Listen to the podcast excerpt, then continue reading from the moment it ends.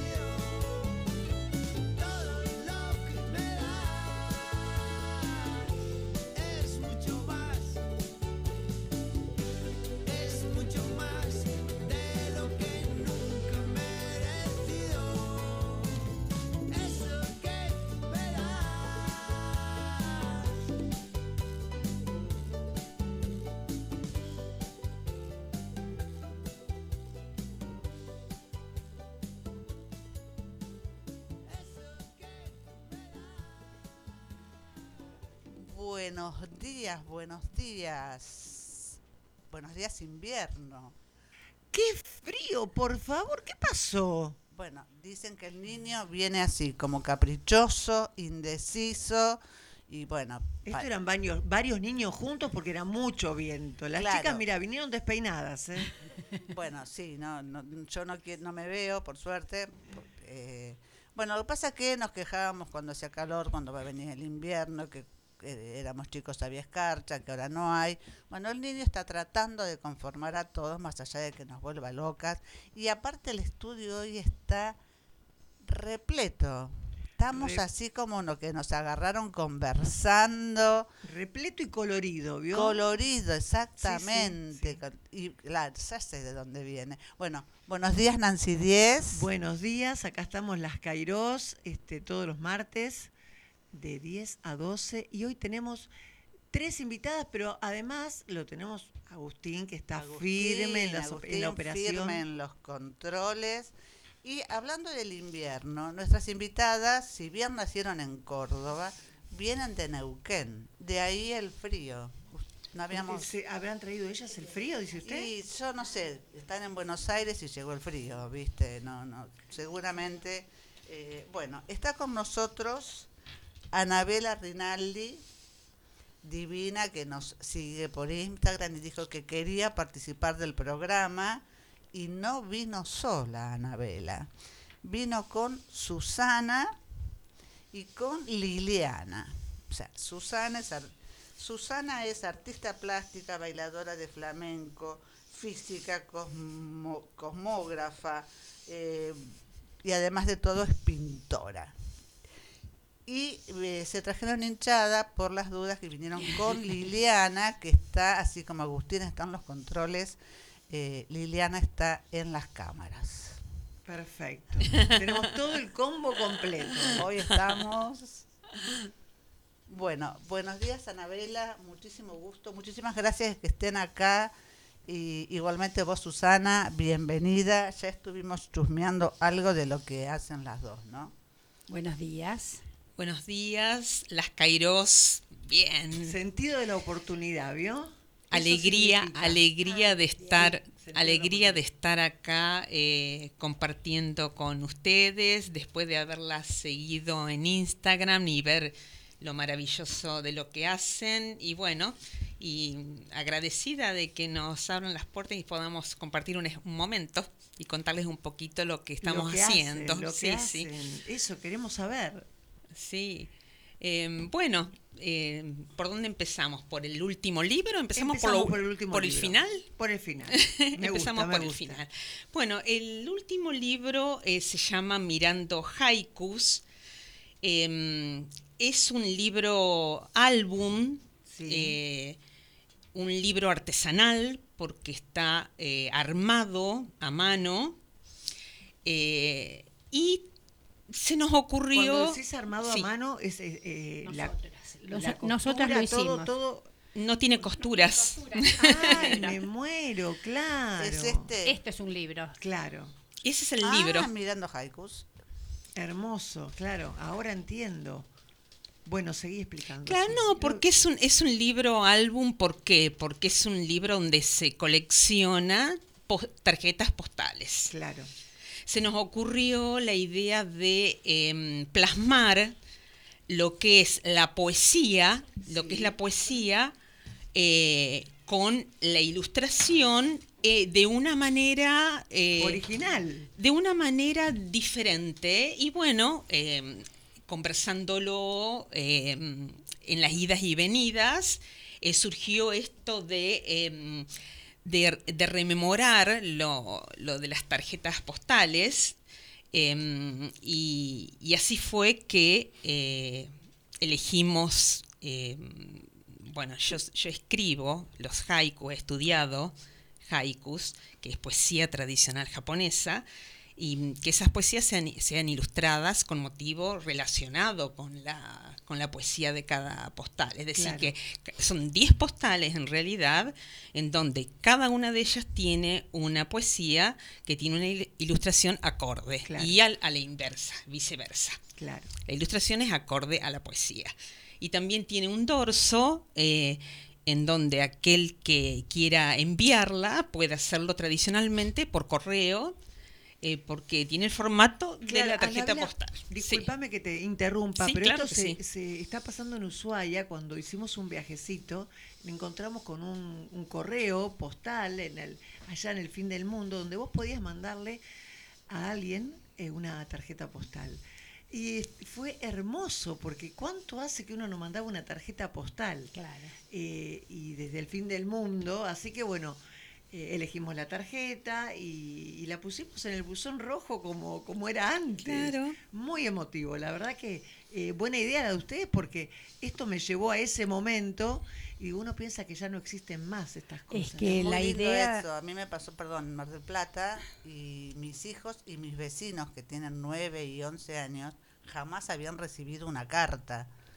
Entonces de pronto recibir una postal a nombre de ellos, eh, es lindo rememorar eso. Decime, perdón que te No, no, está bien. Eh, de- decía que la idea de que sean postales individuales eh, tiene como varias finalidades. Eh, una es enviarlas y explicarles a los niños qué es, porque no saben. Claro, claro. Eh, y la otra podría ser como tarjeta de regalo o como para colgar en algún lado. Bueno, depende de lo que a uno le, le toque, eh, el- la poesía, ¿viste? La fibra que le toque la poesía, que es lo que quiere hacer con ella, pero podría tener más de una utilidad así, eh, puestas en, forma particular en cada Claro, sobre. Claro. Es Esa que es todo idea. es muy original. La Ah. verdad que uno ve la, la presentación eh, con las letras, el texto, eh, la cinta dorada, un corazón, toda una especie de, de, de bandoneón, o a los que somos más viejos, como esos archivos de bandoneón, donde se ponían los cheques o los documentos, hecho de esa manera, con un borde de un papel con flores. eh, es como para tenerlo así arriba, Así.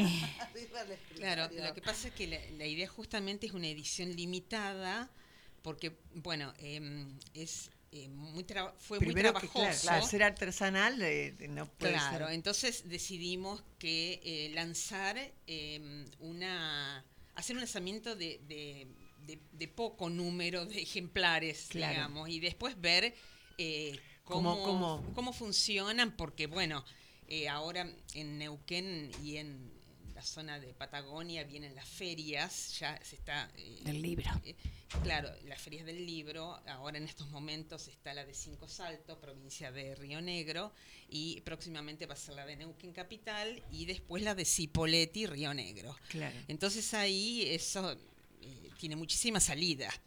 La, en Esto va a ser una prueba, digamos, a ver cómo funciona. es ¿La una prueba, pero no, ya, ya hemos vendido sin haberla, sin haberla Ay, presentado, bueno. porque em, después se nos ocurrió la idea, porque vamos, vamos así puliendo la, la idea eh, de mm, ofrecerlas y venderlas en forma individual. De hecho, la gente preguntaba si podía comprarla en forma individual y sí, nos lanzamos a, a- a que se venda, Claro. que circule. Claro. La idea es que circule el trabajo que nosotros hacemos O sea, que la gente te la puede pedir, por ejemplo, por el Instagram. Bueno, eh, para poder comprar eh, no solamente este libro, álbum, sino que eh, cualquiera de los otros tres anteriores que he escrito yo, pueden entrar a la bio, a, a mi- Sí. a la bio de Anabela Rinaldi de Instagram, y ahí directamente entran a Mercado Nube y pueden em, em, mirar los Claro. libros, eh, leer em, el, de, qué se tratan, la Claro. sinopsis. Sí, sí. eh, y bueno, y adquirirlo en el mejor de los casos, que Claro. siempre sucede, siempre sucede. Qué sí. lindo. Tu Instagram es Anabela Rinaldi. No, eh, el Instagram es Ani con dos N, Eso te guion bajo, Rinaldi, guion bajo, escritora. Bien. Bien, que aclares eso y si, Sí. porque si te buscan por Anabela, una de las primeras aclaraciones que me hiciste que era Anabela con doble N. Con doble N, Ani con doble N, guion bajo, eh, Rinaldi, guion bajo, escritora. Y ahí Perfecto. aparecen los datos míos, personal, la, bi- la biografía, y en la misma biografía compra mis libros a través de Mercado Nube.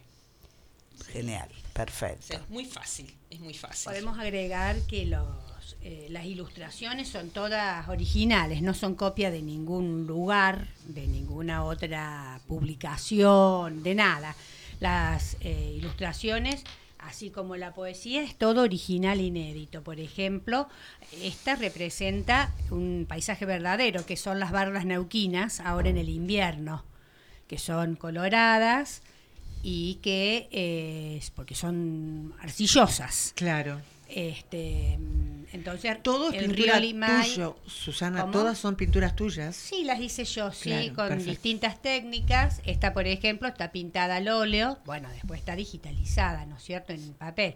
Esta está pintada al óleo, pero representa un paisaje verdadero de una foto que nosotras dos sacamos. Perfecto. Eh, esta otra, por ejemplo, tiene, está pintada con tiza, con tiza, en un papel negro. Eh, bueno, y así hay de distintas. Otras tienen centangles. eh, Qué lindo otras el tienen centangle. acril, sí, sí, pu- pueden sacarlas, Sí, ¿eh? sí, así sí. las miran. La hoja, por ejemplo, que está ahí, eh, está hecha con centangles, sí, es, es esa- hermoso. es- esa, es, Es una hermosa. es una herramienta maravillosa. Esa la descubrimos en pandemia, ¿viste? Cuando claro. no podías hacer. Eh, entonces, el, lo que tiene adentro la hoja está hecho con marcador, en este caso con marcador Sí. este, de negro y de col y verde, este, con dibujos originales. Hermoso. Hermoso y, y muy original. Aquel que está allá, el tótem de piedra, también surgió de los garabatos de Centangle. En el ambiente, los intensos colores bellos trasladan. Claro, porque son piedras eh, que están hechas así con marcador y luego arriba tienen tiza para darle distintos colores, claro. ah, porque es un paisaje de piedras que surgen así florcitas y tiene que ser sencillo, eh, todo el dibujo tiene que ser sencillo, tal cual las características de los haikus, de lo que Claro, Anabel escribe, la poesía japonesa. No tienen que ser eh, dibujos, ni- claro, claro. este, tienen que Porque ser expresivos, pero simples. Porque claro, ahí bueno, Anabela nos va a poder explicar qué significa haikus, pero es, tiene que ser algo muy sencillo, muy simple y que represente tanto, ¿no? Porque Claro, el haiku, bueno, es, como dijimos antes, una poesía tradicional japonesa que tiene una métrica particular, eh, bueno, y una de las, de las eh, Condiciones. condiciones principales es que tiene que ser eh, algo eh, simple y que Con la naturaleza. la naturaleza, solamente la naturaleza. claro, No, no, eh, no que tenga que ver con algo personal. claro. O sea, con sentimientos, No, con pasiones. claro, no la emoción que venga no de uno, sino algo de la, de la naturaleza, o sea, está bien específico eso. Y además, por supuesto, parece algo muy simple porque ustedes ven que son tres versos nada más, pero tienen una métrica que es 5, 7, 5. ¿Qué quiero, de- ¿Qué quiero decir con esto? Que con ese 5 son los cinco sílabas. Bien, Siete sílabas y cinco sílabas. 17 sílabas en total solamente tiene que tener el haiku. Pero eh, si uno profundiza después se- puede ser de métrica libre. Pero si uno... ¿Métrica? Libre. Bien. Pero si uno profundiza un poco en el estudio del haiku, se va a dar cuenta que después hay que tener en cuenta eh, la última palabra de cada verso, donde tiene ubicada la tilde.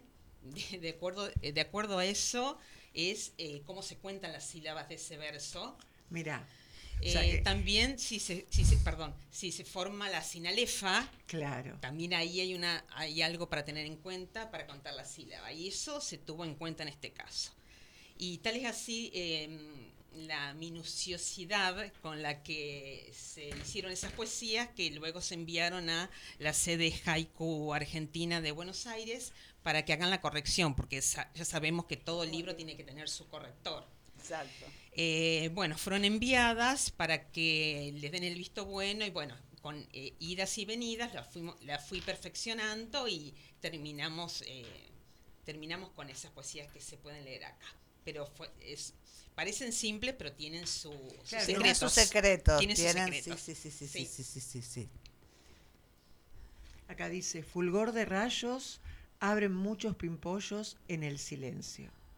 Y es un diente de león, ¿sería este? Eh, es parecido. parecido. No, no A es un diente de león, es la flor del ajo porro o puerro. Ah, sí, sí, sí. que tiene un tallo mucho más grueso, es alto y eh, la parte de arriba que parece del diente de león es muchísimo más grande. Es de una planta que tengo en mi casa. es. Mira, hermoso. Sí, me dio esa sensación, pero ¿Viste? sí. Pero no es, porque además el, el diente de león no tiene estas hojitas. Estas hojas. Tiene un tallo largo, pero no tiene hojitas cercanas a la El diente de león puede tener una altura, creo, de como mucho de 30 centímetros. No, esto tiene una altura como de un metro. Ah, mira. Y es un tallo, por lo tanto, mucho más grueso. eh, y Claro, la, para que el- soporte Claro, eso. y, y la flor de arriba no se va con el viento porque tiene las semillitas, es enorme. Hay una planta de flores que es hermosa, que tiene las flores azules, nunca me acuerdo el nombre, eh, que bueno, que también tiene el diámetro así de una esfera grande. Y yo la tengo en mi casa esa, de ahí salió. Y, y lo, lo duradera que es, hace más de un año que está así. Y no se, no se cayó, no se desarmó, nada. Entonces me pareció Así que no sabemos si primero es- está el paisaje o primero está el haiku. No sabemos. No, no sabemos. Arrancó así esta idea y, y se han complementado hermoso, chicas. Sí, sí, muy contentas. Este, bueno, nos, nos conocemos de hace muchos años a, a través de nuestras profesiones, Claro. ¿no? Como docentes en, en las ciencias. Y bueno, y terminamos haciendo esto, algo artístico. Qué lindo, qué lindo. Oh, sorpresa. Oh, sorpresa, qué lindo que la vida te Oh, dé sorpresa. Acá en la, en la biografía que nos, nos mandaron, la señora Anabela eh, es nacida en Córdoba, vive en Neuquén, ha estudiado canto, filosofía mística y meditación. Y la señora Susana estudió física, cosmografía. Hace mil años, ¿eh? No importa, no importa.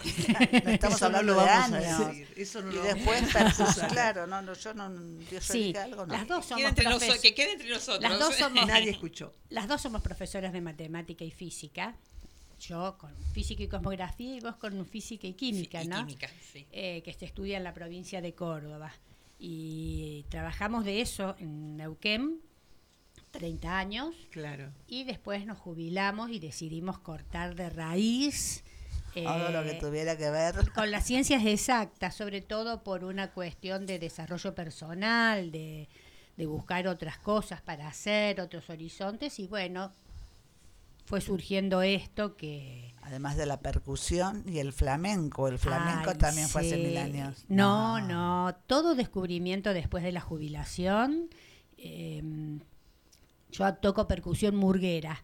Toco el zurdo en una agrupación de mujeres de más de 60 eh, que se llama Avibombas y eh, nosotros este, hacemos percusión murguera. Cantamos, bailamos también, pero... Claro.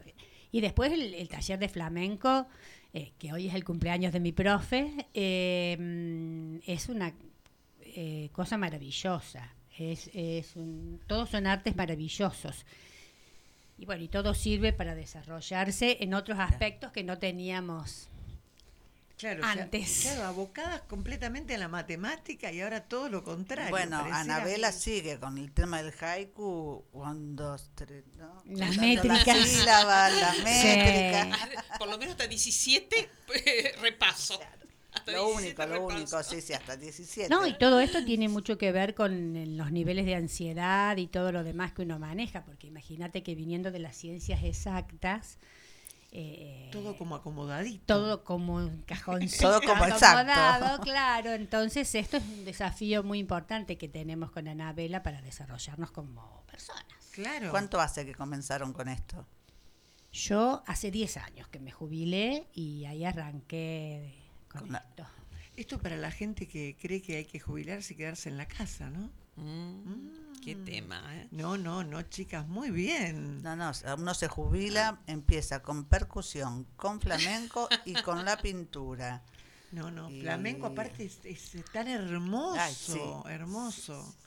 La verdad que, bueno, las felicito porque no se han quedado quietas y eso es... No, y esto, re- esto va a continuar, porque ya tenemos proyectos para el próximo libro. Porque yo, en las ediciones de lo, de lo que estamos viendo sobre la mesa es una por año. Em, uno en el eh, Recortes de un diario robado es un libro que escribí en el 2020. eh, donde viven las palabras, eh, lo escribí en el 2021, eh, entre de año a año, ¿no? En un año. Y en un rincón del cielo en el 2022. Y ahora, eh, mirando haikus, 2023. Eh, son novelas, cuentos... eh, Em, para sintetizar, Recortes de un diario robado es, tal como se dice el, el- el El título, título. ¿no? que ya puede dar una idea, es una, es una historia de amor, desamor, es de un diario, de un personaje, está- es ficcionado, es todo Sí. ficcionado, yo escribo ficción, narrativa argentina pero ficcionada. Em, o sea, un personaje que tenía un diario, em, está ambientado en otra época, por eso mismo la portada se puede ver que también está como mm, en sepia, algo más o menos así. Em, y bueno, eh, trata esto de que ha sido sustraído ese diario de, de Mercedes y, y quién tiene ese diario es, es lo que trata ese esa historia, es, eh, esa, esa saga de eh, relatos, porque en realidad son 13 relatos Ah, mira, eh, que están eh, en forma de saga, pero se pueden leer en forma individual también ellos. Pero si uno quiere re- leerlos de corrido, tienen una coherencia entre sí, Claro. un hilo conductor. Y después, en donde viven las palabras, bueno, eso ya ahí, em, como ya pudimos em, hacer un saltito más, lo editamos en Autores de Argentina de Buenos Aires. Eh, son relatos totalmente de- con una trama filosófica, psicológica. Yo amo ese libro, amo. Eh, muy diferente un relato del otro. eh, y bueno, son rela- relatos breves, relatos breves. Y hay, son muchos, hay varios. Cantidad, sí, Hay sí. varios. Hay cartas, este, cartas a una hija, de una hija adolescente, eh, y después son Los títulos de los relatos. Claro. Tenés varias respuestas, hermoso, hermoso. Y después en, en Un Rincón del Cielo eh, también su- tiene su historia, es un, eh, una compilación, por eso figuro yo como compiladora, porque eh, una persona de Neuquén me confió sus, diario, sus diarios personales que había, eh, em, que había atesorado desde su infancia, ¿no? O de sus primeros años de vida eh, hasta la actualidad. Eh, y me los confío como para que yo los pueda eh, eh, compilar y hacer de ellos un libro. Y surgió en un rincón del cielo que está eh, eh, subdividido en cinco episodios o cinco capítulos. Si se habla complejo, hay complejos. Si se habla simple, hay simpleza. Y si se es capaz de hablar de lo complejo con simpleza, hay sabiduría. ¡Wow! Espectacular. Espectacular. Aparte, viste que empecé a hojear el libro y me llamó la atención la, la cursiva y espectacular, esa Espectacular la frase. frase. Muy, muy, muy buena. Claro, porque, bueno, yo eh, como estudio filosofía mística y estoy por terminar este, mm, el, eh, em, el- Profesorado. el- no es un No. profesorado, sino que es una- un taller, mm, bueno, un profesorado de guía de meditación. Bien. Em, entonces, eh, no puedo dejar de, de ponerle siempre el toque filosófico, Claro. psicológico en cada una de, la- de mis escritos, sobre todo en el primero. Después se fue medio perdiendo. En donde viven las palabras, por ejemplo, eh, un familiar eh, em, me trajo libros de Alan Poe y Lovecraft. Sí. Eh, bueno, estuve leyendo, porque yo a, medi- a medida que voy escribiendo, voy leyendo Claro. leo y escribo. Eh, y me inspiré por, le- por escribir em, relatos que tengan que ver con el suspenso, el misterio, y ahí surgieron unos que son fabulosos. Me lo digo yo sola. Ay, Modestia bueno. aparte. Como por ejemplo Badu, eh, Pesadilla con un adicto. Sí, es muy interesante sí. porque puede, es muy... eh, puede, puede Puede- relacionarse con un hecho real. Claro, Pesadilla tranquilamente. con un adicto. Eh, bueno, mm, relatos Breves relatos de amor. de amor y breves relatos de De odio, odio. porque dije, ahora escribo de amor y si hay amor va a haber odio.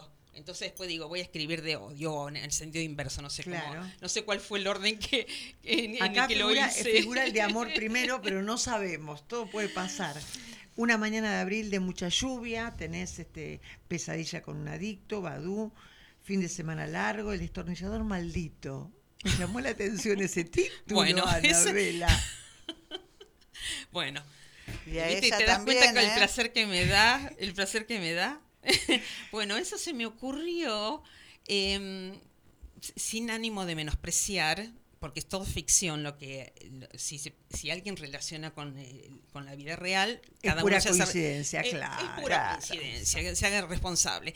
Ahí se me ocurrió eh, una persona que había tenido una, un, epi- un, un siniestro en su casa Sí, con un destornillador y que había ido a eh, la mm, al distrito policial sí. a hacer la Denuncia. exposición, la exposición. Y se me ocurrió ¿Qué habrá pasado en esa comisaría No, con no, el destornillador? Bueno, porque se me ocurrió escribirlo, o sea, Eh, de ¿Con hacer- el lado, eh, con un humor o, o- o no? Bien de terror. Negro. Negro, humor O negro. sea, me gusta el, el humor oscuro, negro, s- claro. eh, la sátira. Sí. Entonces eh, me, eh, me posicioné en el, en el tiempo y espacio de cómo estaban sucediendo los hechos y este esta persona que fue al lugar empezó a relatar y el que el que le estaba Tomando eh, la tomando la nota Sí. eh, lo empezó a hacer todo de corrido. Entonces ese relato no tiene signos de puntuación. Ah, Es como si uno, como si en la mente, en la mente pasara Claro, todo los- pasara todos los los hechos claro. y, y esta persona eh, fue, le, fue, di- le fue relatando a quien se lo transcribía de esa manera tan ágil, tan rápida, con, lleno de emociones y de lo que le había pasado en el suceso, que, que lo transcribió así como... Como venía, digamos. Ah. Sí, de todas maneras, cuando uno va a la comisaría, por más buena voluntad que ponga, es muy raro No, no que, el, que yo, el que ¿eh? escribe conozca los signos de puntuación que están en el teclado. Carta que nunca leerá. Ese también me gustó el título, ¿eh? El novio, el incidente, el recreo. Adoro. No, la carta no, que no. nunca leerás es referida al novio. No sabemos, no te sabemos. No, no, no, son todos in- eh, individ- individuales uno de otro. Que no Bueno, pase. el, novio, el novio es un relato eh, que surgió. Cuando se ríe así, a mí me da miedo preguntarte. Sí, sí, digo, sí, ¿eh? sí, sí, sí. Yo le iba a decir que con el tema de la carta, que no pasa lo de los puentes de Madison. Vio que cuando Puedo leer. A ver, carta que nunca leerá la voy a leer yo. Mar del Plata, 15 de abril de 2021. Marina, buenas noches. ¿Cómo estás? Espero que bien. Soy Eduardo. Gracias por aceptar hacerme parte de esta cadena de favores. Pero no puedo ayudar menos con dinero y Maricel lo sabe. Me hubiera gustado que me escribieras y que me respondieras los mails y los mensajes de WhatsApp que te envié. No sé si te llegaron. He aprendido a quererte y apreciarte mucho.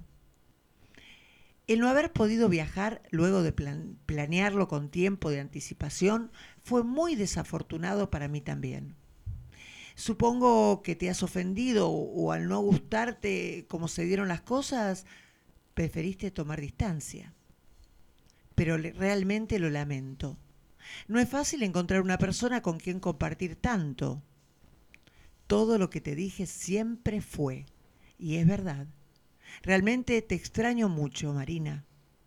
Era un placer al alma escribir, escribirme con vos.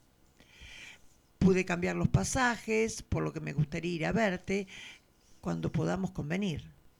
Siempre estaré abierto al diálogo. Te invito a volver a charlar. Recuperemos esta posibilidad que nos dio Dios. Bueno, te envío un beso grande. Licenciado Eduardo Mérida, es eh, ma- eh, especialista en magia e ilusionismo. ¡Ay, cómo me encantó! Eso lo agregué yo. ¿eh? No sabemos lo que hace con su vida, pero sabemos lo que hace con la vida de los demás. ¡Ay, qué lindo! Me encantó. Claro, el remate, el remate es quien, quien la, Licenciado. la claro, la profesión de la persona que escribe. Es magia e ilusionismo, sí. Tení- tendrías que escribir otro y otro y otro sea- porque eso da para cualquier cosa. O sea que da la idea de que todo lo que había escrito anteriormente Claro. era mentira. Era una mentira. Qué era una ilusión. Pero quedó lindo. Era una ilusión. Bueno. Claro. Este, Decías del novio, ¿qué ibas a decir? claro, el novio surgió de eh, cuando fuimos a mm, cuando fuimos a tomar un cafecito con unas amigas a una a un bar de Neuquén, éramos cuatro, y una de ellas me, me dijo, ah, eh, te vi, te vi con un caminando de la mano con un con un joven muy apuesto los otros días en la plaza. Y yo digo, sí, sí, era, era yo. O sea, no confíen mucho cuando me cuentan a mí, porque lo puedo transcribir en un relato, Claro, entre, entre claro. paréntesis. Eh, Ay, dice, ¿tenés novio? Mira, no, no, no, esas cosas no me gustan. No me gusta hablar de mi vida privada. Así que no te lo puedo contar. Cuando llego a mi casa, quedo ahí. Cuando llego a mi casa se me ocurre escribir el novio. Pero tiene un final. Que no lo vamos a spoilear, vamos a dejarlo ahí. Inesperado. Un final inesperado. Mm. Porque ese novio era una persona que no puedo decir ahora porque tienen que comprar el libro. Entren a la, al Instagram, en la bio de, sí, de Ani Rinaldi, quién era, Ani ¿viste? guion bajo. La O leíste, leíste el final. No, de seas tramposa. final, no, no, pero antes de leer el final yo me imaginé. Porque la gente habla, habla, habla. Y no puede ver a una dama tan bella con un joven, ¿viste? Ya supone y supone. Pero me encantó, me encantó, Anabela. Hermoso. Así que cuando alguien te cuenta algo a vos hay que tener cuidado.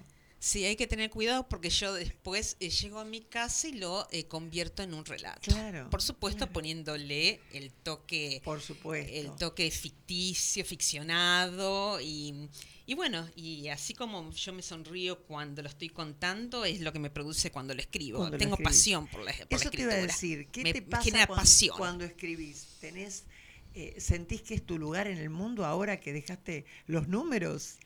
Claro, es, es como un estado meditativo. eh, eh, Claro. O sea, yo el, el efecto que me produce es entrar entrar a esa historia y ser como una observadora de lo que está sucediendo Claro. en ese lugar.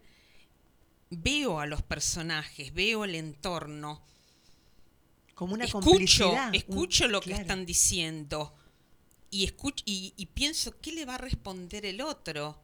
¿Qué le podría responder la otra persona para lo que dice este? Claro, vas armando el mundo y, y ya está dentro tuyo, o sea, Claro, es como que... ves que la escena. Veo la escena, soy como la observadora de la escena y, y veo, de hecho, em, muchos relatos también están basados en Dostoyevsky, que lo, me apasiona porque describe La forma de escribir minuciosa- que tiene, minuciosamente em, el los entornos en los que están los personajes y, y muchos de es- esos relatos están escritos así. Eh, por ejemplo, el, el- el relato Sorpresa. Sí. eh, tiene unos detalles impensados. No pensaba yo que lo tenía, todo eso lo tenía dentro de mi cabeza.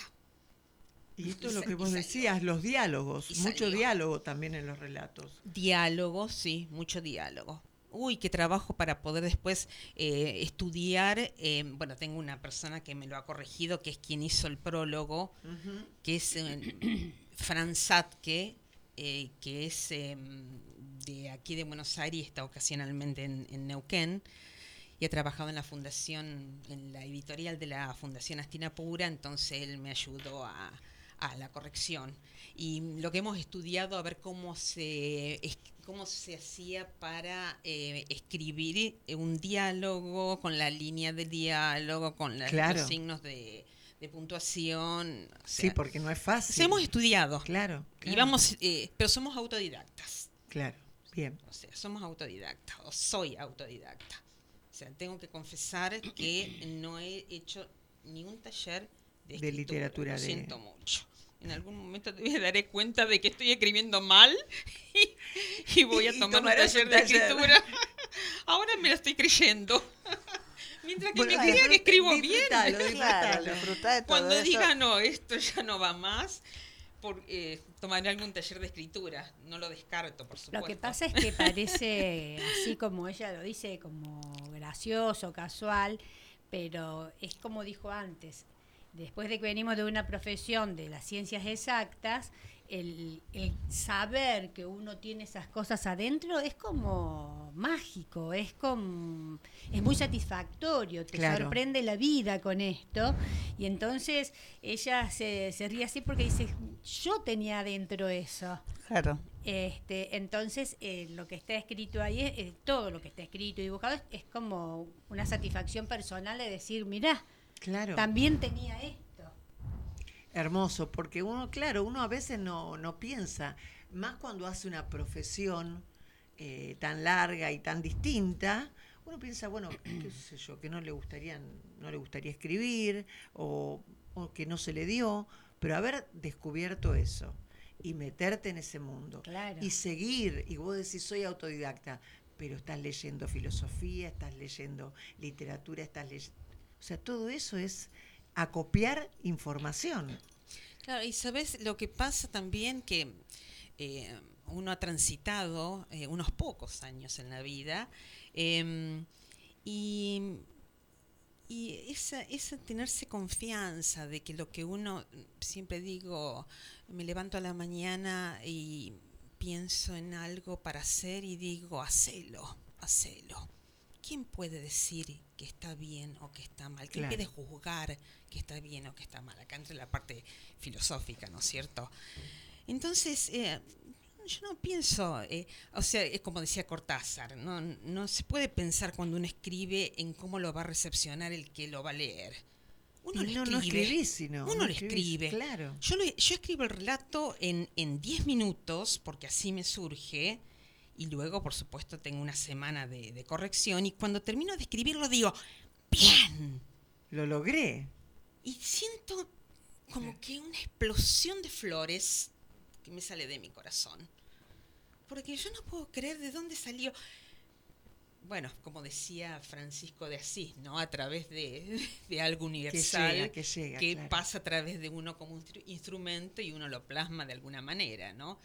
Si vamos a hacer una, una paradoja con toda eh, con- perdonando perdonando a los que a los que saben y son estudiosos de este tema pero mm, viene a ser una es algo así no a través de uno porque uno dice "Co- yo a veces abro un, eh, un libro que he escrito yo yo digo yo ya ni me acuerdo que yo yo escribí esto. De dónde salió esto Claro, que escribí Claro. Es como que ni me acuerdo que escribí eso de la manera en que lo escribí. Es algo maravilloso. Pero hay algo que, algo estoy observando y digo, bueno, vos dijiste recién que salía de, de tu corazón, que salía de adentro esta cosa de las flores y no por no es casual que tenés colgado un dije de un corazón, no es casual que el, el libro artesanal que hicieron tenga un corazón de madera. Chicas, Muy bien, está muy todo, bien. todo concatenado, es así, Felicitaciones. es Mira, así. vamos a escuchar. El primer amor. A ver si reconoce que lo escribió ella. No muere nunca. Su recuerdo queda grabado a fondo en el alma para toda la vida. Es que el primer amor tiene algo de magia, de maravilla, que nos abre las puertas de un mundo misterioso, excitante, desconocido y sensacional. Todo eso es lo que permanece indeleble hasta el fin de la vida. Porque ese amor, el primero, el del asombro, de las lágrimas y las risas, de los sueños azules, no vuelve a vivirse. Todo lo que viene después es diferente. Puede ser más grande, más intenso, más profundo, pero no es igual. Es como un perfume que cada día es más intenso. Muchas veces ni siquiera se puede recordar el rostro de ese ser amado, porque el tiempo le ha ido transformando los rasgos a gusto de nuestro recuerdo. Para todos los que llevamos ese primer amor guardado en el alma, tenemos algo muy hermoso para asirnos cuando la vida nos golpea, cuando la amargura o el fracaso nos alcanza. Aquel sueño, aquel ser de ojos soñadores, aquel beso romántico, aquel amor. Si te preguntan por tu amor, cierra los ojos y deja que el silencio dibuje la respuesta. Si te preguntan por tu amor, como la última hoja de otoño, deja que tu sonrisa vuele por el aire y estará todo dicho. Y acá vamos un poco a lo místico que Anabela decía recién. Amor soporta todo, espera todo, cree todo, sobrevive a todo. Donde no hay amor, pon amor y sacarás amor. San Juan de la Cruz. Y esta última oración dice, ayúdame a amar, Señor, a no malgastar mi torrente de amor, a amarme cada vez menos para amar cada vez más a los otros. y que en torno mío nadie sufra o muera por haberle robado el amor que a él le hacía falta para seguir viviendo. Impresionante, Por impresionante. haberle robado el amor que a él le hacía falta para seguir viviendo. O sea que si le robo el amor, él muere. Claro. queda sin amor. Claro. Qué lindo, hermoso, hermoso. Son tres eh, más el último libro que es el artesanal, Claro, Toda son tu- tu- cuatro, cuatro en total hasta ahora. hasta ahora. Bueno, y esto los presentás, por ejemplo, en la Feria del Libro de Neuquén, los Sí. fuiste presentando todos estos años. Sí. Perfecto. Sí. ¿Y en la feria de acá, de Buenos Aires? No. También Ah. vinieron a través de la Biblioteca Pública eh, del Neuquén, eh, vinieron estos libros a, mm, a la Feria del Libro, porque tuvimos un espacio. Bien. eh, y bueno, y eh, modestia aparte, tengo que decirlo, que em, una editorial eh, la- de, de le- claro que em, de lengua eh, ¿cómo sería? Eh, Es una editorial de otro. Sí, sí. Claro, eh, llevó dos ejemplares de recortes de un diario robado, uno para Estados Unidos, para una eh, librería de Estados Unidos Mira. y otro para una librería de Canadá. Bueno, Pero bien. eligieron, eligieron recortes de un diario robado, escrito en español porque es para los, eh, eh, los latinos, los Ah. habitantes de lengua latinoamericana. Perfecto. Mira. Sí. O sea que esto se empezó Así a que me fue expandir. bien. Me fue bien porque, además de que, de que se vendieron otros, eh, la, el- la nota de color está en Es que, esto, en que, lo a- eligieron para otro sí, país. se o fueron sea, a, eh, a otro lugar, a otro país. bueno, sí, hermoso, hermoso texto. sí. Hermoso texto, hermoso título, quiero decir que eso te llama, recorte de un diario robado, o sea, ya que sea un recorte es un montón. Y que si sea robado. robado es como, está muy bueno el título. Claro, porque vos eh, fíjate, fíjense que en la portada, en, en el, el fondo de la portada, aparecen como recortes de, de- justamente de un diario escrito a mano. eh, y en la, en la contratapa, donde estás vos, em, eh, esos eh, hemos roto, porque eso lo hicimos eh, como en forma A propósito, claro, claro. rompimos hojas de, eh, de, un, de un diario, escribimos, hicimos como que escribimos Sí, sí, sí. en una hoja rayada con lápiz.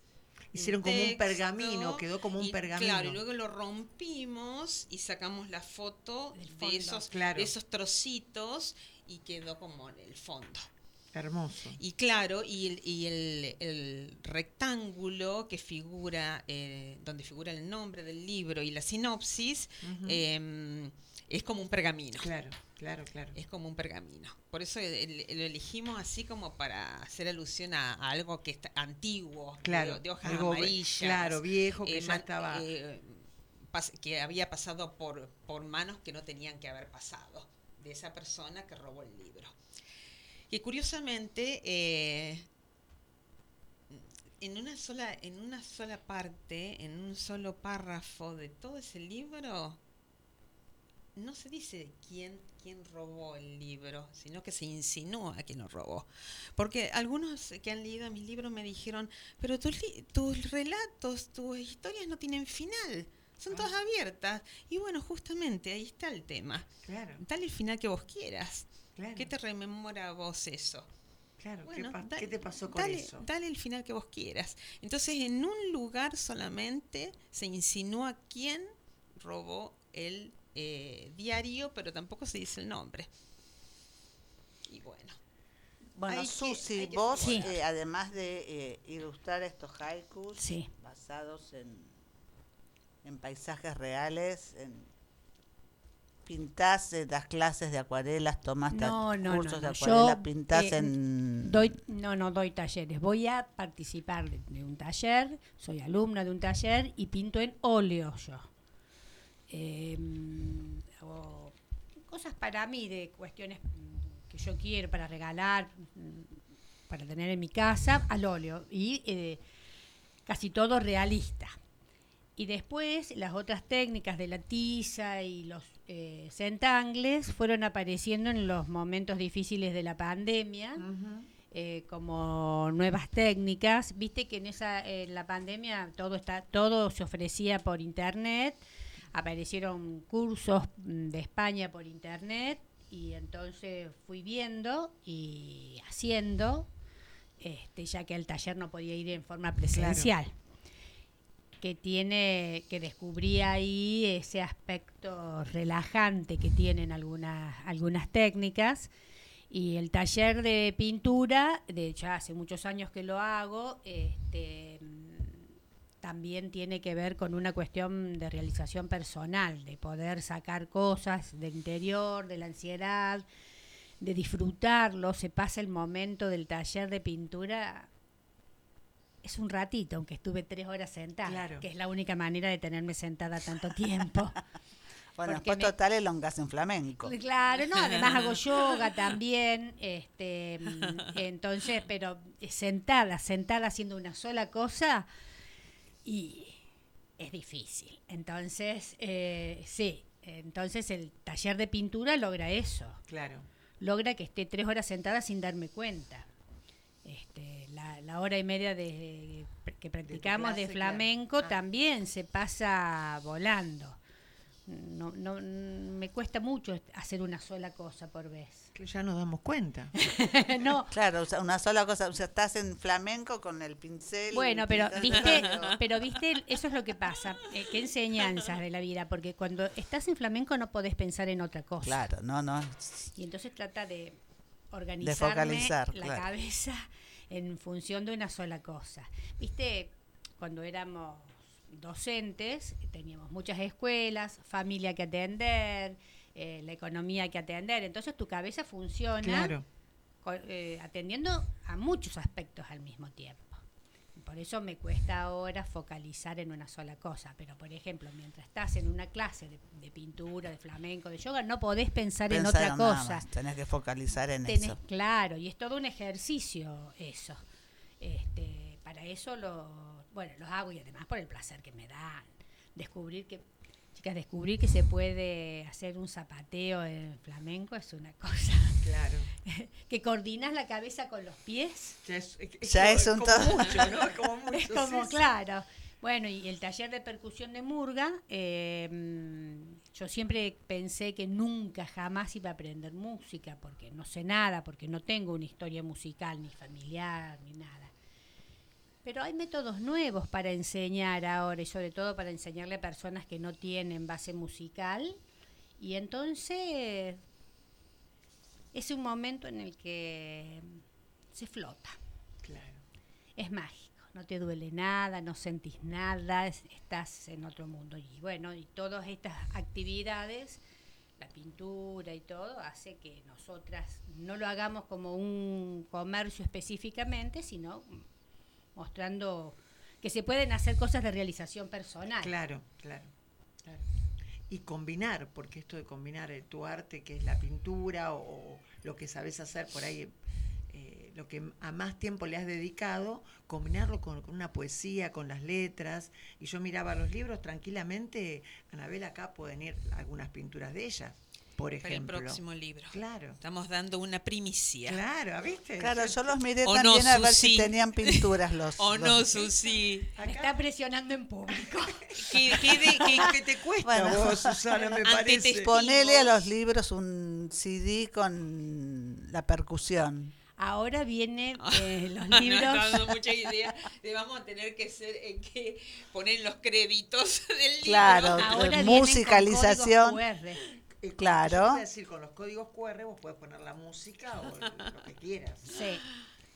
Así que. Muy, recontra bueno. moderno. Bueno, y eso hace que uno se mantenga permanentemente que- en desafíos. Y estás en la, en la actualidad todo el tiempo. Porque vos no entendés nada de eso, vas a investigar, vas a hablar con gente que sabe. Claro. Con la juventud que tanto nos Ah, ni enseña. hablar. Porque es cierto, chicas. Ni hablar. Uno hablando con gente joven Sí. este, se ayorna y, y aprende, aprende tanto. Claro. Lo que pasa es que de- descubrís que cualquiera de las ramas, eh, no sé, así eh, por lo menos lo, lo siento, ¿no? em, cualquiera de las ramas artísticas que uno eh, eh, practique, em, te encontrás con un mundo en donde cada una de esas personas con las que te contactás, eh, todos hacen arte en- y una cosa te va llevando a la otra. O sea, e- empezás haciendo algo y después de repente te invitan, te dicen, no probaste. Claro. Y bueno, y uno que tiene esa inquietud para aprender y para saber. Y, Eso nos pasa mucho eh, en algunos casos con respecto a, mm, al edadismo, a la edad, a la discriminación por edad. Hace poco me dijeron, ay, ¿sabes manejar WhatsApp? Oh, oh, ¿Qué pasó? Dijiste. me clavaron un cuchillo, ¿viste? Claro. Como que Ahí ya- va un cuento que se llama La asesina por WhatsApp. Sí, claro. Yo manejo las redes de Instagram y de Facebook de mi grupo de percusión y con la ayuda de mi hija que me va asesorando cómo hacerlo. Eh, y es lo que decíamos, que uno aprende de la gente joven y pensar que, mm, que yo puedo hacer una publicación en Instagram es gente que le llama la atención. Eh, yo puedo decir la edad tranquilamente, yo tengo 62 años. Este, parezco- yo no, ¿eh? Yo no voy a decir la edad. Ah, bueno. yo tengo 62 años y, y, mm, hace poco me dijeron, ah, pero ¿sabés manejar WhatsApp? ¿Cómo que no Casi me muero. Bueno, pero de eso se trata. Qué prejuicio. Viste, claro, estamos llenos de prejuicios. Sí, sí, Y esto, el arte yo creo que te hace dejarlos a un costado. claro.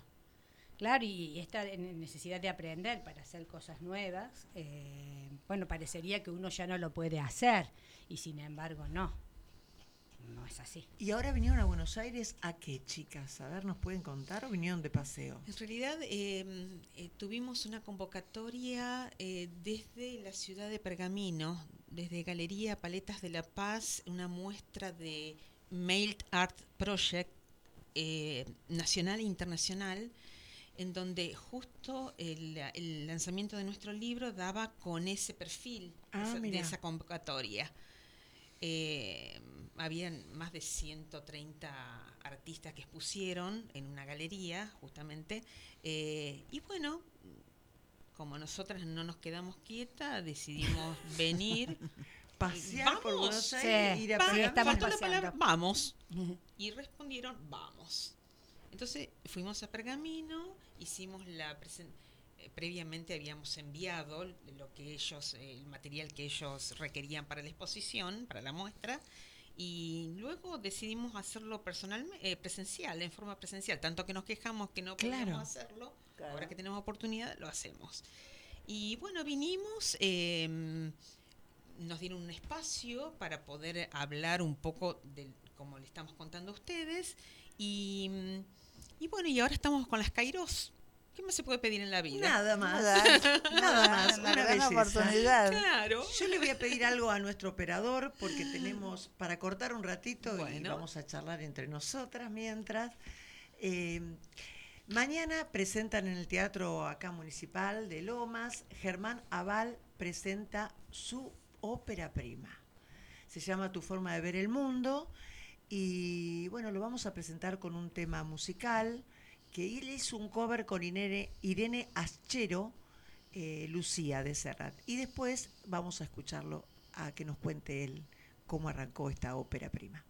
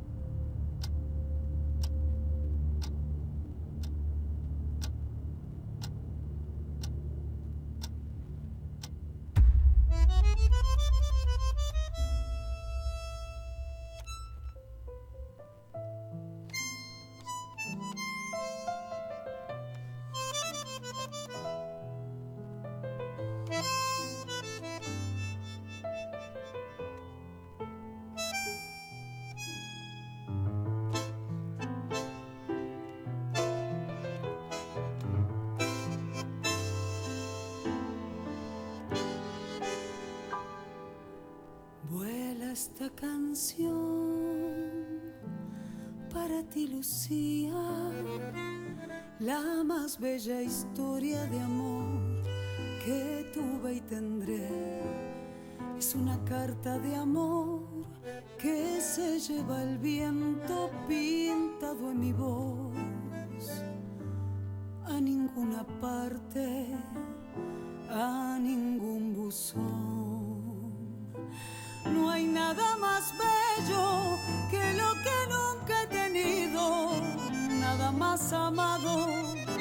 lo que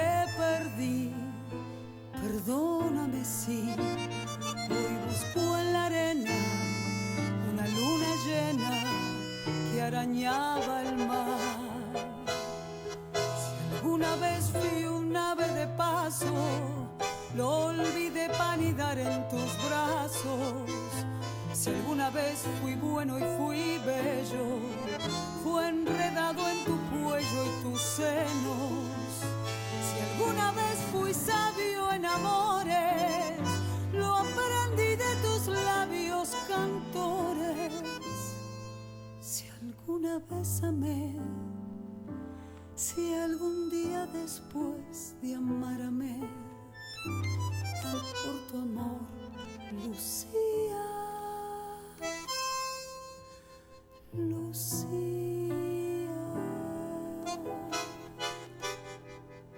tus recuerdos son cada día más dulces. El olvido solo se llevó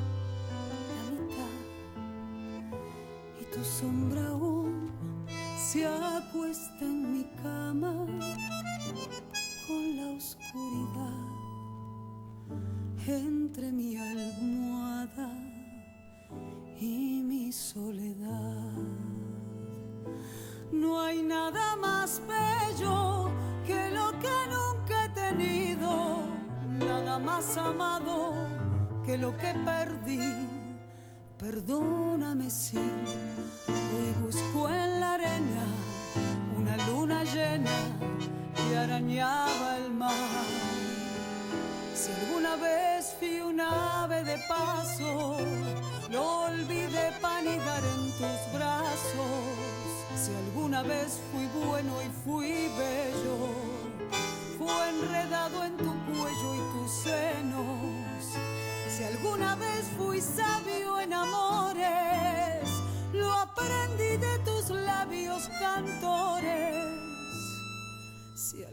amé, si algún día después de amar amé, fue por tu amor, Lucía. Lucía. Tus recuerdos son cada día más dulces. El olvido solo se llevó la mitad y tu sombra aún se acuesta en mi cama con la oscuridad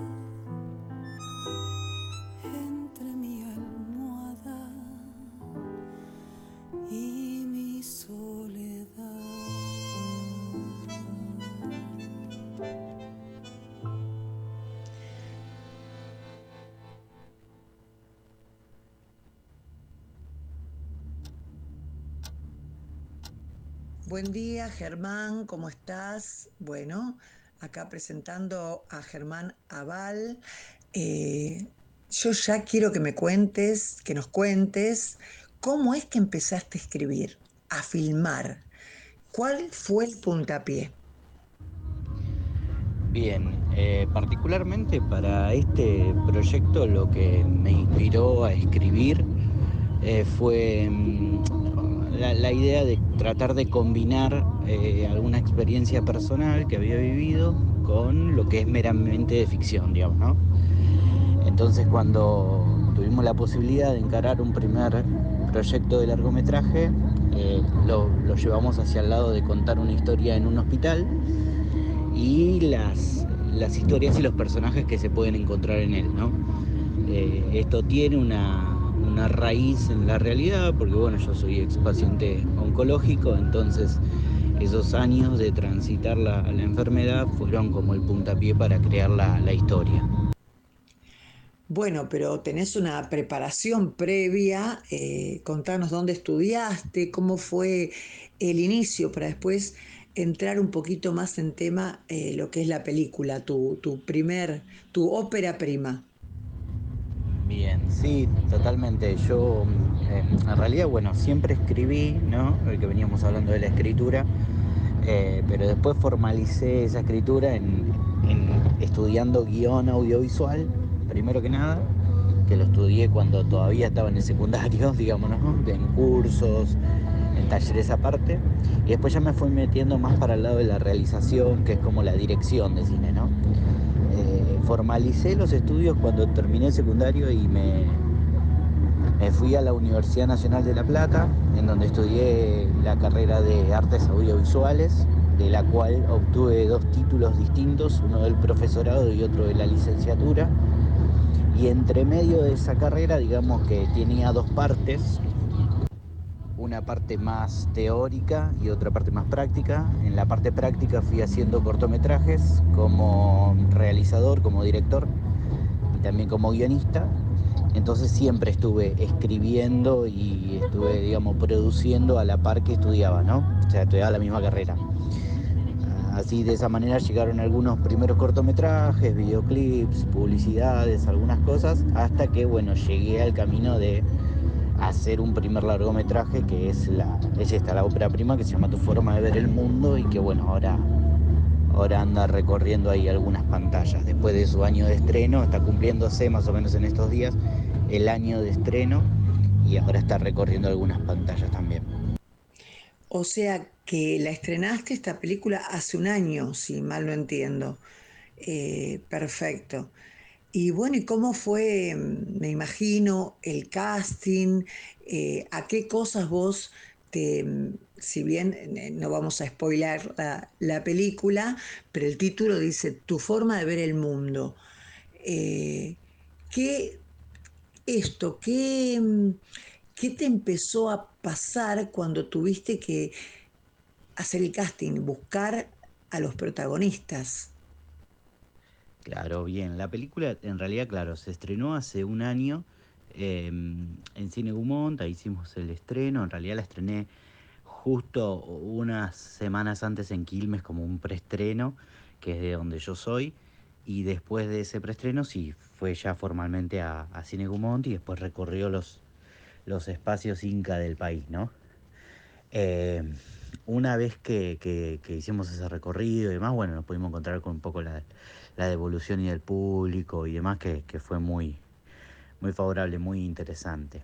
Y con respecto a los personajes, eh, a ver, por un lado, yo tenía como los, los, más claros que tenía en mi cabeza eran los dos protagonistas, eh, que después fueron interpretados por Jorge Garrido y por Omar Musa. Eh, en, sus personajes de Alan y Víctor respect respectivamente.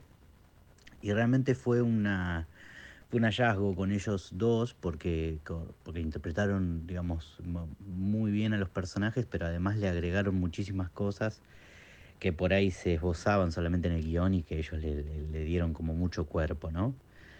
Y después eh, tenemos a los personajes de Gaby Valenti, por ejemplo, eh, Gaby Valente, perdón, es la actriz, ¿no? Es el nombre de la actriz, pero el personaje era Inés, que era la madre que componía esta familia, y, y el de Tadeo Iglesias, que era el hijo de, de la pareja principal, que, que, no era actor, ¿no? Entonces eh, era un popurrí ahí de actores. Y además, la película cuenta con un montón de participaciones especiales de actores por ahí de primera línea, así como muy conocidos, ¿no?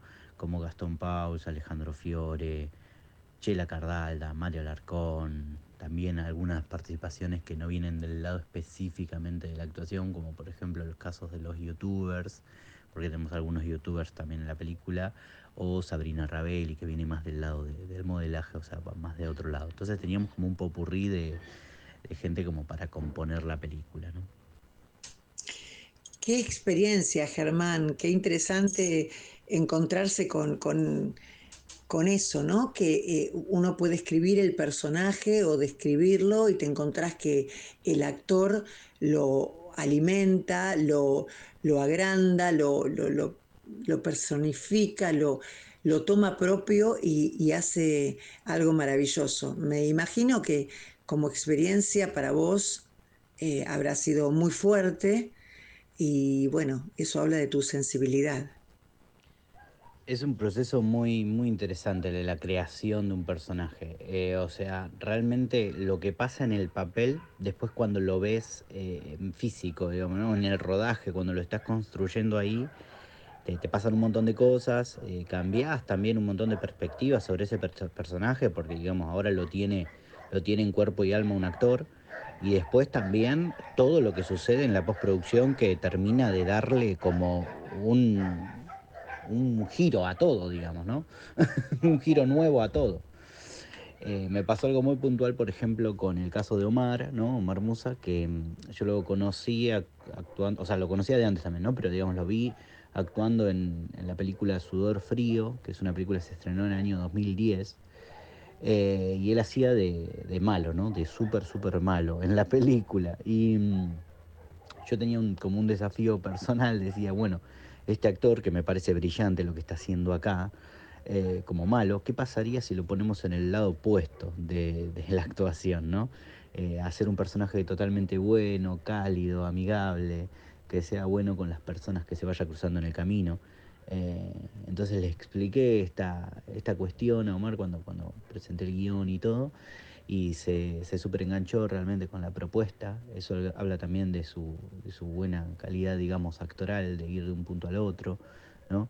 Eh, y con Jorge un poco me pasó lo mismo, ¿no? Con Jorge Garrido, él tenía, em, o, no lo mismo, pero algo muy similar, ¿no? Tenía como experiencia en distintos personajes y acá tenía que encarar un personaje que, que, que tiene su grado de maldad, pero que se va dando cuenta también, ¿no? A lo largo de la película que, que eso puede cambiar. Así que sí, fue, fue, muy, fue muy complejo realmente el rodaje a nivel general, pero fue muy fructífero también, ¿no?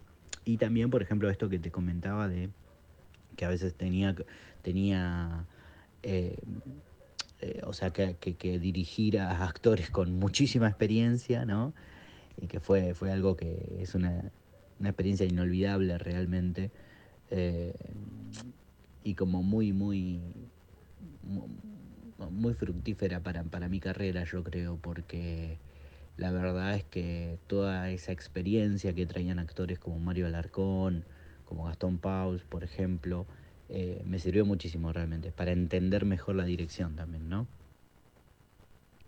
El próximo miércoles vamos a poder ver la película a las 19 horas en el Teatro Municipal de allí de Lomas de Zamora, lo cual estamos muy contentos, muy agradecidos. Eh, al municipio por permitir la, experiencia de pasar la película y bueno, además decirle a la gente que después de la película, la película es una película que dura más o menos una hora y cuarto, una hora y veinte, y después de la proyección de la peli vamos a estar, voy a estar charlando con el público sobre cómo se hizo la película o si tienen también dudas sobre la, la peli o simplemente comentarios, hacer devoluciones está bueno eso, ¿no? Que podamos a veces encontrarnos eh, con el director de la película o con el productor de la película o con el actor para que nos cuente cómo, cómo se hizo, ¿no? Creo que eso le da un, toque especial, ¿no? A la proyección. Además de eh, el hecho de la reunión, ¿no? Porque siempre el cine es comunión, me parece que está bueno eso y, y que hoy por hoy estamos inmersos, viste, inmersos y repletos de pantallas, pero esas pantallas nos invitan también mucho a la soledad y, el cine es al revés, ¿no? Nos invita a, verlo con gente, nos invita a que debatamos, a que conozcamos a gente y eso siempre está buenísimo. Yo, yo siempre pensé lo mismo, ¿no? Pienso que al cine nosotros vamos a buscar emociones y esas emociones a veces no nos damos el tiempo para, para vivirlas, para transitarlas, para vivirlas con intensidad, este, a veces en el día a día, ¿no? Digo, uno con una película, con un drama se permite llorar, eh, uno con una comedia se permite reírse, porque como, como dice la frase, ¿no? Este, por una hora y cuarto, por una, y hora veinte, los problemas son de otro, ¿no? Entonces en, ese, en esa distancia que tiene el espectador ahí, puede encontrar un montón de, de, cosas. Y nada, la película que nosotros le proponemos al espectador es eso, es un vaivén de, de sentimientos que, que básicamente tratamos de que, de que el espectador lo experimente, ¿no? Germán, qué placer hablar con vos y entender esto que, que uno comparte, que el cine es emoción y que va más allá. Uno puede ver muchas películas en casa y, y, a lo sumo compartir con una pareja, un amigo, un hijo, pero verla en el cine, semejante pantalla y teniendo la posibilidad en esta ocasión de, de encontrarse con vos al final y poder preguntarte, invitamos a toda la gente que te vea, que venga al municipio, al teatro del municipio el miércoles. Y por último, contanos si ya estás con algún otro proyecto nuevo que, que nos cuentes un poquito. Muchas gracias. Primero que nada, agradecido por la, por la difusión, el proyecto realmente, por la invitación que se hace expansiva, eh, gracias a los medios realmente, eh, que nos abrieron la puerta para, para llevar la película también a, a Lomas, la verdad que muy contentos con eso. Y sí, estoy, estoy con un proyecto nuevo, ahí estamos escribiendo nuevo, así que, así que no escarmenté, viste, así que podemos seguir escribiendo. este, no, realmente sí, me puse con un, con un proyecto nuevo, una nueva película. Eh, siempre uno está escribiendo algunas cosas ahí a la par mientras que va filmando o va estrenando otras cosas o va produciendo o va tratando de producir. Realmente es muy difícil hacer cine, hacer audiovisual, eh, por los costos y todo, eh, realmente es muy complejo. Pero bueno, me metí en un proyecto nuevo, estoy escribiendo una nueva película de drama, eh, bastante más, digamos, con un tono más oscuro que lo que es esta película que presento ahora, que es una película con un tono bastante más esperanzador, este, es más linda, digamos, ¿no? En ese, en ese sentido, ¿no? Lo digo. Este, esta nueva película es más, la que estoy escribiendo ahora es más compleja, eh, porque trata de, de las relaciones interpersonales este, entre las familias, los secretos que estas familias tienen y, y los daños, ¿no? Los daños que hacen las, las malas actitudes eh, hacia las personas, ¿no? Eh, no quiero realmente adelantarte mucho ni decir el tema de la película ni nada, va a quedar ahí por ahora, porque como digo, la estoy escribiendo, la estoy terminando de, armar eh, ya varias versiones de guion, entonces bueno, cuando la, cuando la termine finalmente y pueda pasar a otra etapa de producción ya, ya estaremos tratando ahí de concretar un rodaje, ¿no?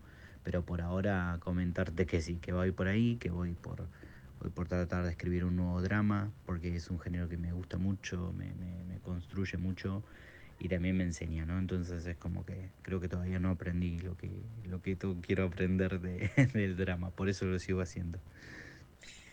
Bueno, Germán, es un placer haber charlado con vos. Eh, esta vez no pudiste venir a la radio, pero prometo y, y quiero que me prometas que cuando se, se haga esa otra película, te hagas un ratito para venir a la radio y el programa Las Cairós y nos cuentes en persona eh, la emoción y esto que contás que, que, habla lo que te dije antes, de la sensibilidad, de, de la humildad y, y, de poder mostrarle al mundo, uno cree que, que siempre tiene algo para decir y seguramente es así, siempre tenemos algo para decir y eso es lo que nos deja la escritura.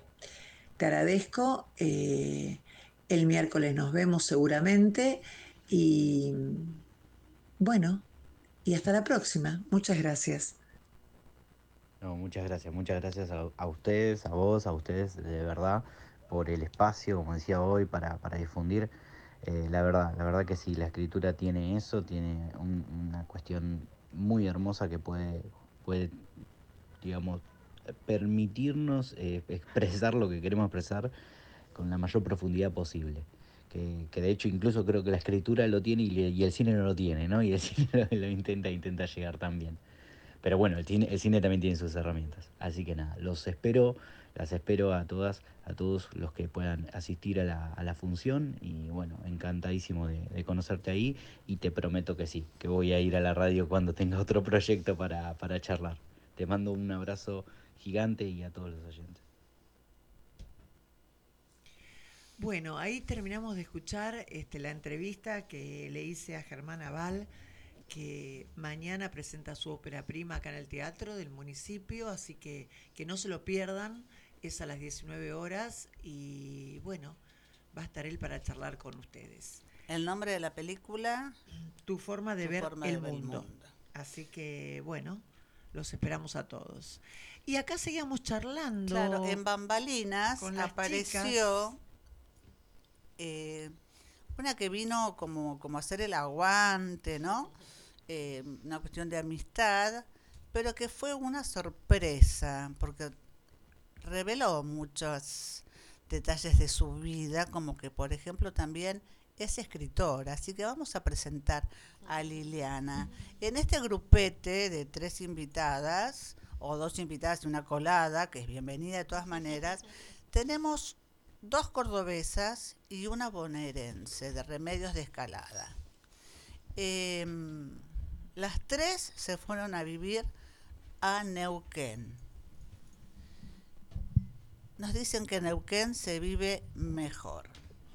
Vamos a escuchar, claro. Yo creo que me voy a vivir a Neuquén. Ya con lo que me contaron, yo me voy a Neuquén. ¿eh? Ayer mostraron en la televisión unos paisajes de las bolillas, unas, unos tótems en, en- en la- las bolillas, en unos tótems en arcilla, una, una también un cementerio, no sé de qué época, maravilloso que la verdad que n- creo que nadie Yo a sabía. conocer el Salto del Agrio, ¿puede ser? Ah, Que- sí, que es está allá. Ah, sí. Ah, hermoso. Ahora está lleno de. Claro, sí, esta Mm, época es complicada. En Bueno, Liliana, bienvenida. Gracias. Buenos días. Buongiorno. Buongiorno por la matina. Contanos tu vida, así brevemente. Uh, mi vida. De ¿Cuánto acá te fuiste tenemos? a Neuquén. No, es, de acá te fuiste a Neuquén hace ocho años. Tampoco volverías a esta zona. Eh, vuelvo porque tengo a mis hijos. eh, tengo cuatro hijos acá, dos en Neuquén. Así que que. Ella dejó soy- hijos por varios lados sí, como para... todos del mismo padre. Ah, a pesar- vale aclarar. a pesar- a No te pesar de mi divertiste. Liliana, no te divertiste. No, no, me divertí después, nena. Cuando me separé me divertí un montón, así que no hay ningún problema. No, eh, eh, Anita, Bueno, vos pero tendrías con que el, escri- pa- el marido la pasó bien Claro, ella podría hijos. escribir, ya que yo no puedo, No me- porque no me sale, escribir sobre mis ex maridos. O sea, todo dos. lo que todo lo que Ah. puedas decir puedes O ser usado- escrito en tu contra. No, sería todo ser a mi en favor. tu No, sería todo a mi favor. Porque aunque hablen mal, pero que hablen, ¿viste? ¿Viste que dicen eso? A veces Ah, las actrices sí. dicen que hablen mal, que digan cosas La feas. Sancho Claro. señala que Después, cabalgamos. después viene el libro del, del derecho a réplica tuya. No creo, no creo. Mira, porque la verdad que yo no la conocía, Anita, porque tenemos, somos eh, amigas en común con Susi, eh, pero eh, me le- respeto un montonazo a esta mina porque es Me dijo. sirve, es me gusta. mina, mina Ese y- término y, sos de órdago, sos de órdago. Sos de órdago, como decían mi- mis viejos cuando jugaba al mus y a las cartas con los amigos, ¿viste? Porque se nota que sos una mina muy fiel y creo que para ser amiga de Susana hay que ser amiga fiel, si no, no sirve. Pero fiel a, lo- a los amigos, no sé si en, ¿Fiel? en, en, en su concepto Claro, no, no general. incluye No, pareja. no, la no fidelidad no incluye no, pareja. No quiero que me se en armó ese la- lugar. No, no, no, no, vos sabés una cosa que yo las veces que tuve pareja fui muy fiel y después dije, ¿para qué miércoles fui tan Claro? ¿viste? Por eso, por eso, Eh, por eso. Cultural. Y bueno, pero también el lunfardo es cultural. Por supuesto, por Sí. supuesto.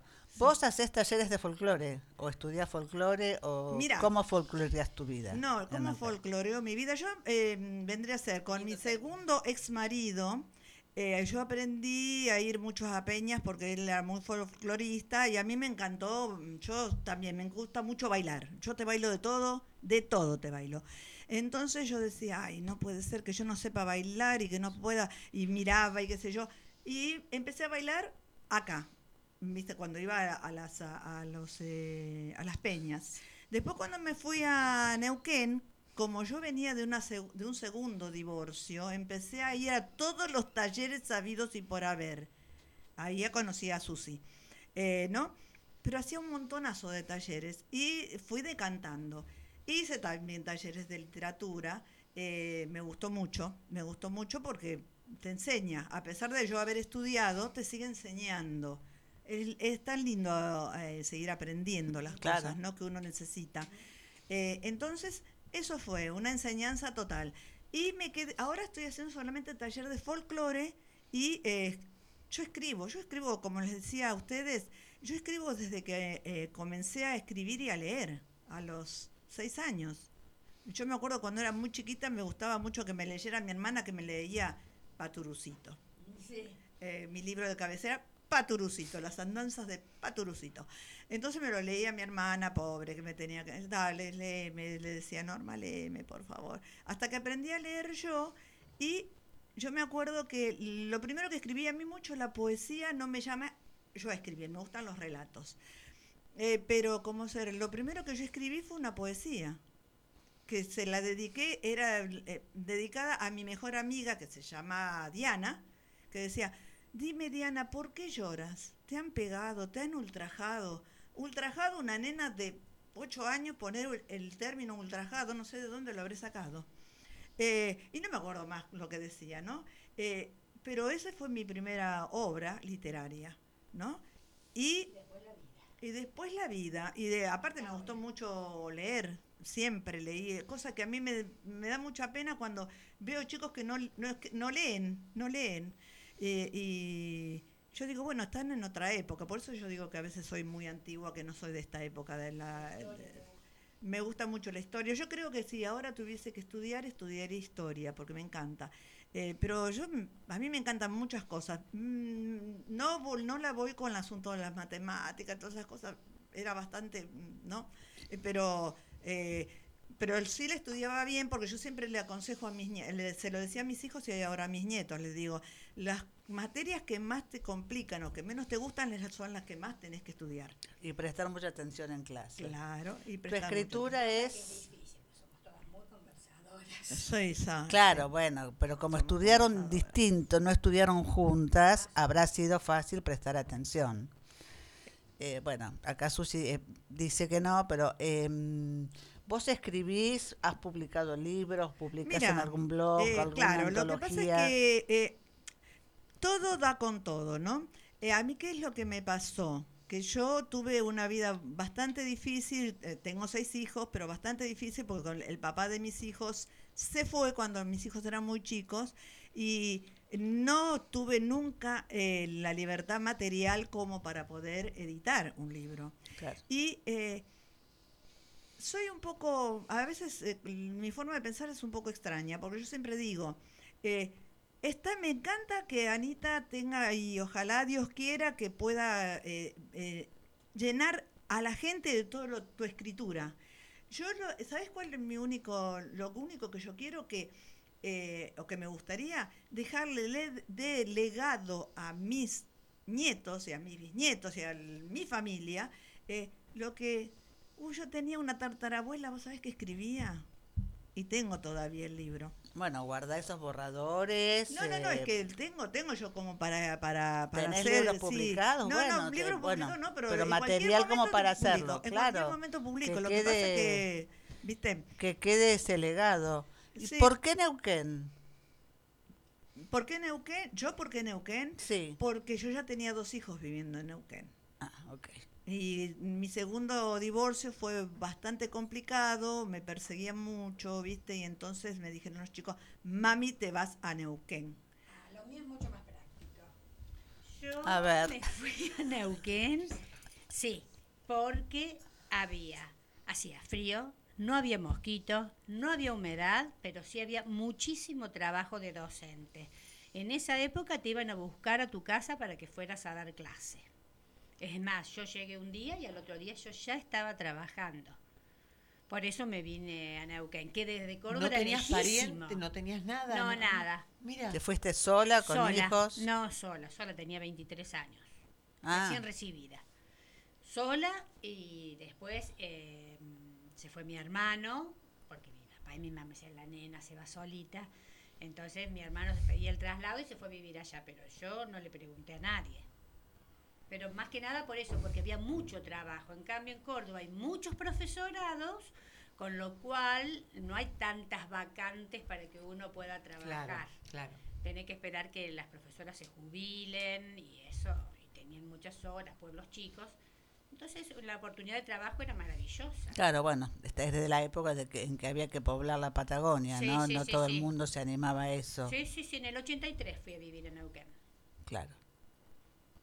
Claro. Y así de concreto. El frío, lo, que no haya mosquitos y no haya humedad. Bueno, eso me Y encanta, ahora- el frío, sin mosquitos y sin humedad, genial. Y Ana, ¿por qué Neuquén, de Córdoba Neuquén? Eh, porque mm, recién recibida eh, tenía oportunidad de trabajo. Ah, mismo. Empecé a desarrollar mi profesión. ¿En la misma época que Susi o más o menos? Sí, más o menos. Sí. Ella no quiere decir la edad, chicas, así que no le insistan. Quiere decir en la misma época, no, no importa. en No, bueno, Porque, digo, en la década como del dijo 80. Einstein, el tiempo es ilusorio, así que yo lo pongo en práctica. Y a mí me da Totalmente, totalmente, pero digo, puede ser dentro de la década del 80, a eso me refería. Vos te fuiste en el 83 y ella en el 89. Claro. ¿Por qué? A ver, chicas, me extrañan las dos profesoras de matemática que sean tan exactas, tan... Yo quiero darles las gracias a eh, María Cecilia, a Nancy, a Agustín, acá que muy amorosamente nos hizo el aguante, como dicen los, los más Los jóvenes. chicos jóvenes. a, a mis compañeras escritoras, eh, a, a los que están escuchando, que son muchos, eh, los, a los lectores, a los artistas plásticos, mm, los quiero mucho a todos, y repetirles de que em, van a comprar mis libros en, entrando a la bio de eh, Instagram, que es Ani-Rinaldi-escritora. Así que espero que disfruten de esas, de esas letras tanto como yo al escribirlas. Eh, estoy feliz de que nos hayan recibido. Eh, me llevo un recuerdo eh, hermoso. Espero que nos volvamos a encontrar. Seguramente, que la vida en algún ¿no? momento nos va a volver a, a juntar. eh, Cuando gusten, bueno. cuando se dé la posibilidad, además también de que estén por acá Muchas por algún otro evento, por, por el tema de la distancia, una, ¿no? una reunión muy, muy cálida. Muchísimas Una gracias a vos. cálida, Muchísimas gracias a vos por seguir a las Kairos y por poner quiero participar, por sumarte vos a, Sí, a tenerla, y- nosotros, y, al tener la, programa. la, la, eh, ca- causalidad, Causalidad. de poder estar en este momento acá. Sí, la es algo maravilloso. maravilloso El universo se encarga de ordenar las cosas. Hay que dejarlo. Hay que dejar hay que, que soltarlo. y hay que encontrar este. Hermoso. Yo digo eso, las Kairos significa eso, el sentido de la oportunidad de aprovechar lo que llega y lo que uno puede hacer. Si vos decías que, que no estudiabas, yo creo que estudiás de alguna manera todo lo que lo que vas escribiendo y esto que vos decís lo sacás de adentro, bueno, es porque está adentro eh, un poco la experiencia, un poco tu- tus años de profesora o tus años de vida, que, que uno no puede, no puede dejar de reconocer que ahí es donde uno más aprende. Así que bueno, les agradecemos la, la- la- la charla, la- el llegarse hasta acá. Un gran saludo a Neuquén, a toda la gente neuquina, que ya con los que nos contaron, yo creo que ya me quiero ir a vivir allá. Por lo menos a visitarnos. a visitarnos seguro. Como no, seguro, encantada, seguro. avisen, Y, una y expo bueno, o algo. Este, que sigan escribiendo. para la Feria del Libro de Neuquén. Las, que- las queremos tener ahí como las Kairos para hacer entrevista a todos los escritores y todos los talentos que hay en Neuquén. No solamente en, en- en la parte de escritura, sino en todas las artes, como estuvimos hablando. Así que es una buena oportunidad para lucirse ustedes. ¿Cuándo es la Feria del Libro? Em, Claro. Es en septiembre a partir del 5, creo, porque no está confirmado todavía. Y después, eh, inmediatamente después de la feria de, del libro de Neuquén, viene la de Cipoletti, así que las vamos a tener ahí mucho tiempo. Paula Bernini al lado nuestro va a quedar un complejo de inferioridad porque vamos a andar también Humillan, nosotras. ustedes las Kairos humillan, humillan.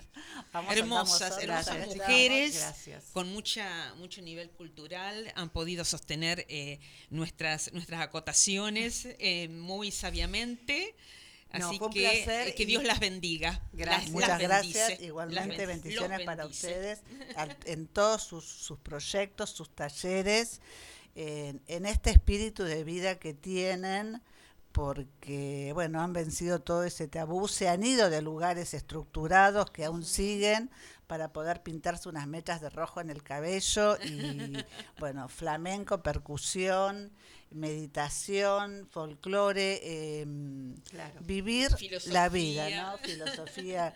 vivir la vida eh, siempre, con las Kairos. Por Con las supuesto. Kairos. Chicas, un Bravo. placer. Muchas gracias. Y nos estamos yendo. Vamos a poner. Nos nuestro- estamos yendo antes de que Nuestro tema musical. Nos vamos con lo que tú me das. Muchas gracias, Agustín, por estar con nosotros. Gracias. Muchas gracias. Y nos faltó entrevistar a... Eso que tú me das es mucho más de lo que pido. Todo lo que me das es lo que ahora necesito.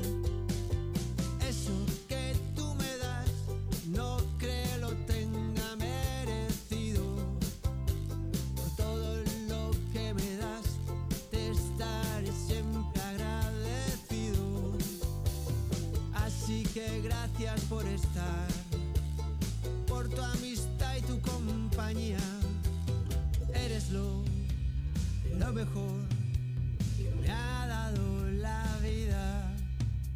Por todo